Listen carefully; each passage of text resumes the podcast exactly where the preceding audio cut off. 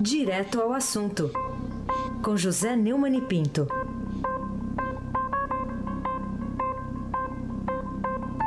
Oi, Neumann, bom dia. Bom dia, Raíssen Abac, bom dia, Camila Tulinski, bom, bom dia. dia, Almirante Nelson. Oi, bom dia, Ana Paula Niederhauer, bom dia, Emanuel Bonfim, bom dia, ouvinte da Rádio Eldorado 107.3 FM. Vamos lá, Heisen. E Neumann escreveu aqui no e-mail para nós. E vamos nessa, então vamos nessa. O, o que que as delações premiadas de João Santana e da Mônica Moura uh, lhe permitiram perceber, hein, Neumann, de, de relevante sobre a história recente do Brasil?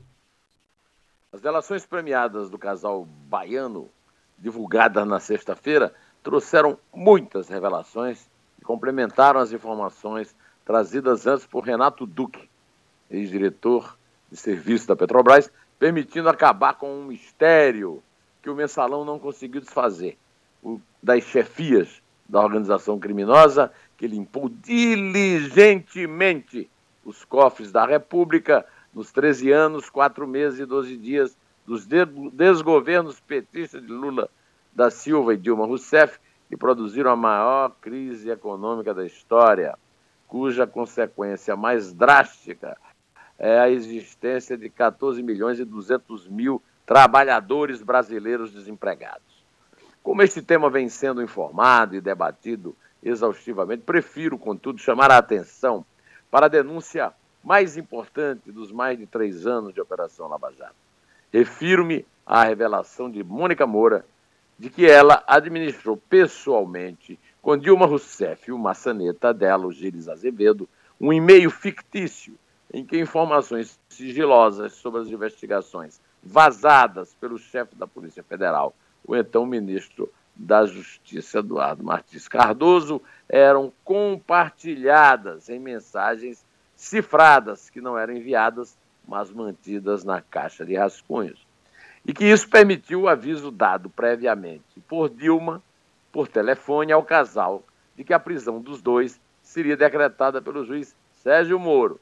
O ministro da Justiça, que ocupava a mais antiga e respeitável das pastas federais, foi assim denunciado como tendo cometido os crimes de vazamento de informação sigilosa e obstrução de justiça.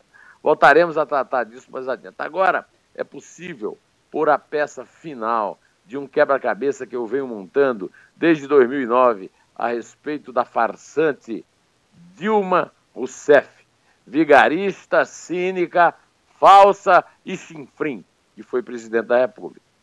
Então, e... Muito bem. Bom, mas no que, que você se baseia para essa afirmação aí, Neumann? É, vamos abordar aqui sete mitos. Mentira, mentira, lorota a lorota. Primeiro, a mentira da heroína da democracia. Desde sempre, essa senhora vem se jactando de que arriscou a própria vida, foi presa e torturada durante a ditadura militar contra a democracia. Mentira. Ela, de fato, militou num grupo armado que declarou guerra à ditadura, e isso implicou risco de vida e tortura. Mas o objetivo desses grupos de extrema esquerda, dos quais ela participou, nunca foi democrático. A velha e boa democracia burguesa nunca esteve em seus planos, em seus desabafos, em seus documentos, que consistiam apenas em substituir uma ditadura militar de direita por outra de esquerda. Isso não justifica os métodos da ditadura, mas expõe uma farsa que precisa ser desmascarada. Relatos confiáveis, como o do colega jornalista Luiz Cláudio Cunha, dão conta de que, de fato, Dilma Vana Rousseff Linhares foi torturada ele até chegou a identificar o oficial do Exército que a torturou, mas isso não a torna uma heroína da democracia. É, o segundo desses mitos é a farsa da importância dela nos grupos armados. Eu não pretendo aqui discutir se ela participou diretamente de ações armadas externas ou não. Durante as campanhas políticas, a direita, sempre burra, ignorante e também de má fé, a acusou de ter participado pessoalmente, de arma na mão, de assaltos como aquele ao cofre de Ana Caprioli, a amante de Ademar de Barros, que era por ele chamada Doutor Rui. Nada disso, contudo, tem grande importância, Heisen. Apenas eu chamo a atenção para o fato de ela não ter sido relacionada em nenhuma das listas preparadas pelos chefes dos grupos para a troca de companheiros presos por ilustres sequestrados. Isso não deslustra em nada a biografia da militante, nem reduz a importância dos crimes que ela cometeu, mas desmente a participação dela no comando ou de relevância dela em qualquer um dos grupos que ela participou. Talvez o único destaque que ela tenha tido na luta armada foi o número de codinomes: Estela, Wanda, Patrícia e Luísa, conhecidos quatro. Esse gosto para se esconder em nomes falsos a acompanhou pela vida pública fora, como foi revelado depois que ela deixou a presidência, Raíssa Abac. Bom, mas agora há pouco você se referiu a um episódio de revelado em 2009, muitos anos depois dessa guerra aí, esquerda, radical e a ditadura. Qual foi esse episódio, Neumann? É, o terceiro, é, a terceira peça do quebra-cabeça é a falsificação de um documento que registra a vida acadêmica. Outro colega jornalista, Luiz Macluf de Carvalho, revelou em 2009 que o currículo Lattes de Dilma continha duas frases. Não se sabe como ela conseguiu falsificar esse documento, é muito difícil de manipular, mas ela falsificou esse documento. Importante, talvez seja o fato de investigar agora, que ela vai ser chamada a se explicar com os agentes da lei, como é que ela conseguiu isso. O fato é que ela incluiu no mesmo que era Master of Science, e doutoranda, ou seja, fez um curso para é, Philosophy Doctor, PhD, em Economia, pela Universidade de Campinas, a Unicamp. Macluf descobriu que ela começou o mestrado, mas nunca o concluiu, e também nunca deu início ao doutorado. Ela calou sobre isso, nunca pediu desculpa, nunca se explicou. Ao contrário, o professor Hildo Sauer, da USP, contou uma vez no e-mail que ficou tão impressionado com o currículo dela, quando o conheceu, que a convidou para uma mesa de doutorado na, na universidade qual, na qual ele trabalha. E ela respondeu que não tinha tempo para cuidar dessas baboseiras. Ah, o quarto quebra-cabeça é a fraude da gerentona implacável praticada pelo Lula. Analfabeto funcional e completamente jejum em matérias técnicas ou administrativas, Lula desprezou currículos corretos de petistas competentes, como citado Hildo Sauer e o físico José Pingueri Rosa, que foi até Rosa, que foi até presidente da Sociedade Brasileira para o Progresso das Ciências, BPC. E a nomeou para o Ministério de Minas e Energia em vez deles. Sauer foi diretor de gás e energia da Petrobras sob o desgoverno petista e é o único que não é acusado de nada, de nada ter roubado. E a reputação de Pinguela Rosa, presidente da Eletrobras, sempre foi mantida mas o, o, o, e ele foi nomeado presidente da Eletrobras. O ex, o ex ficou muito impressionado com aquela senhora que ninguém entendia o que falava e sacava. Aliás, o Brizola dizia isso, ela foi do PDT, o Brizola não entendo que essa eu não entendo o que essa moça fala. E sacava dados sempre que solicitada de um laptop que nunca largava. O Lula fez dela ministra e ela passou impávida pela transformação da petroleira em produtora de lama e destruiu o sistema elétrico do Brasil. Os ilustres professores não resistiram a seu estilo grosseiro, estúpido e pesporrento e perderam os cargos que eles tinham e a possibilidade de chegar perto do chefe para avisar sobre os desmandos que provocou a descoberta do maior, que provocaram a descoberta do maior escândalo de corrupção da história, Heisen Abac. Eu, eu, só vou fazer um complemento do Brizola. Eu não entendo o que essa moça fala, vírgula. Compreendeu? Compreendeu? Compreendeu? Compreendeu? O Pelé diria, entende? Entende. Entende. Agora, mas esses fatos aí antigos, ô Neumann, nunca foram revelados? Foram. Eu mesmo me esgoelei no rádio, na televisão, escrevi no jornal, mas todo mundo achava que era esperneio de coxinha derrotado pela vontade popular. E foi aí que se deram os maiores absurdos de todos. O quinto, o fatiamento do artigo 52 da Constituição para ela manter os seus direitos políticos. O Brasil inteiro viu na TV, direto em cores, o então presidente do Senado, Renan Calheiros, e o então presidente do Supremo Tribunal Federal, Ricardo Lewandowski, rasurarem a Constituição para lhe garantirem o direito de ser merendeira de escola, Aliás, o Reis, você não acha que isso seria um risco?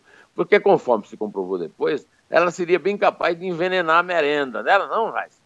Então, o sexto, o sexto, a sexta peça é gravíssima, é o maior estelionato eleitoral da história.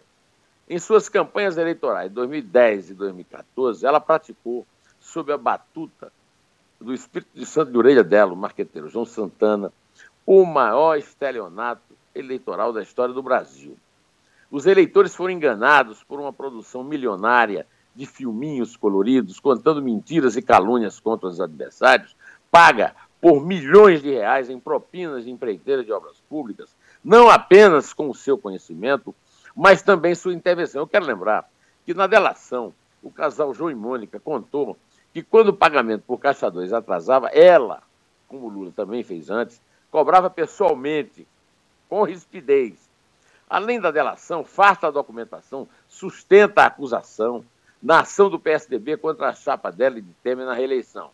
Farta plantação de laranjas, uso de notas frias para projar serviços não prestados. Será uma ignomínia se o julgamento no Tribunal Superior Eleitoral deixar esses crimes impunes. Vamos ao sétimo, mais. A clandestinidade de guerrilheira nos palácios do governo. A peça que faltava no quebra-cabeça foi revelada na semana passada, junto com a delação de Mônica Moura. Durante todo o processo do impeachment, ela execrou delações, delatores e vazamentos seletivos. No entanto, ela se beneficiou de vazamentos seletivos, seletivíssimos, feitos pelo ministro da Justiça e advogado dela no impeachment, José Eduardo Martins Cardoso. Vangloriava-se ainda de ser honesta, de nunca ter praticado atos ilícitos, ilícitos nem é, tinha conta no exterior. Era tudo mentira. O mais grave de tudo isso é que ela levou a mania dos codinomes para a clandestinidade para os palácios do governo, segundo a delação da Mônica. Eu chamo a atenção para o expediente chinfrim, de pé de chinelo e adolescente, ou até de pré-adolescente, próprio de gente muito burra, de usar o e-mail falso para se comunicar por rascunho, sem mandar as mensagens. Mas, mais ainda, para o detalhe cruel da escolha do nome do e-mail. Yolanda, homenagem irônica à mulher do presidente Marechal Costa Silva e, sobretudo, do número 0806, relativo à data de 8 de junho em que foi assassinado brutal e vilmente no portão do Comando Sudeste do Exército, em São Paulo, o recruta Mário Cosel Filho, que nunca torturou ninguém, nunca participou de nada reprovável e foi morto por acaso, como sempre acontece ser os atos terroristas. Se foi muito cruel matar o rapaz por nada, e ainda é mais cruel usar o número como se fosse um troféu. É prova de sadismo, o que explica seu comportamento insuportável no convívio social e no exercício do poder. Aliás, falta aqui a referência a outro codinome, o de Janete que ela usa para enganar as pessoas que telefonam para sua casa em Porto Alegre, num comportamento típico de quem foge de credor, de quem mente rotineira e compulsivamente. Enfim, Raíssa, coisa de vigarista, falsária e chinfrim. Bom, então como é que depois de tudo isso, né, que você está relatando, a Dilma, a presidente, conseguiu chegar aí ao mais alto cargo aí, o cargo no poder da República numa democracia aí, voto popular. Como é que ela conseguiu? Aí é que está o buzile, seu Reis. É nisso que dá eleger um analfabeto funcional, espertalhão de marca, presidente da República, e transformá-lo no símbolo maior do trabalhador, sem ele nunca ter trabalhado de verdade na vida.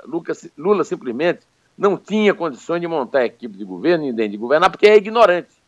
Elegê-lo de novo em 2018 seria correr esse risco, de novo.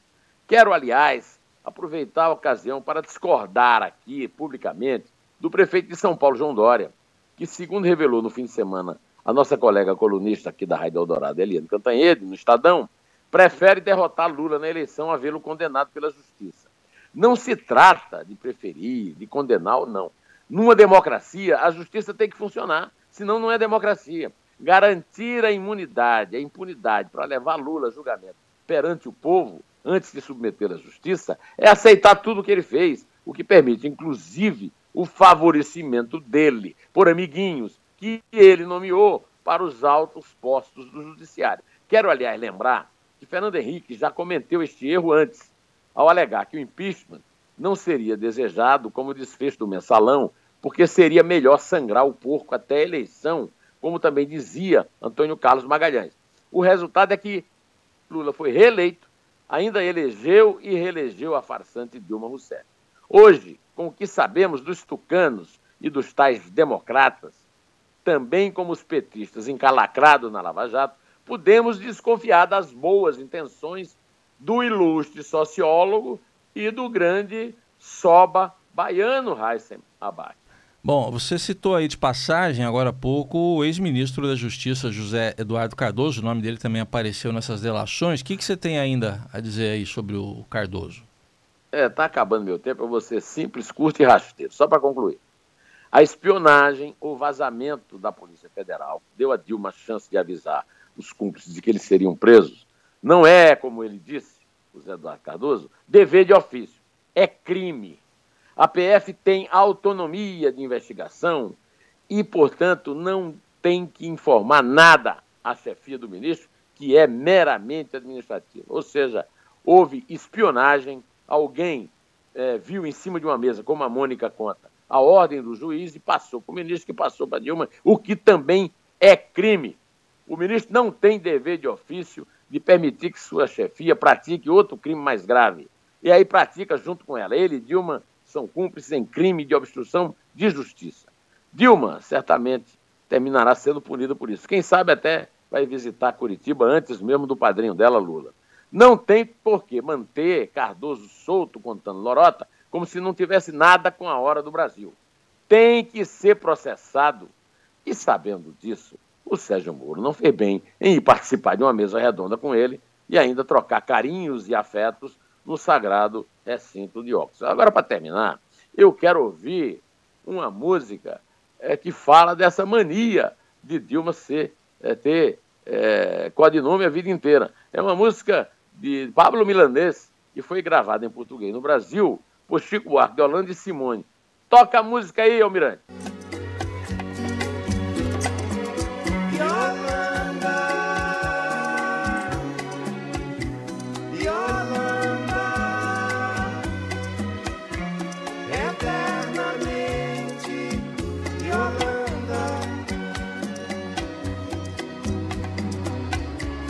Olha as coincidências, né, mano? Eu correndo ontem no parque ouvindo essa música aqui, viu? É, então, tá vendo eu, só? Eu, eu cantarolando esse, esse, meu jeito tão belo de cantarolar, assim, né?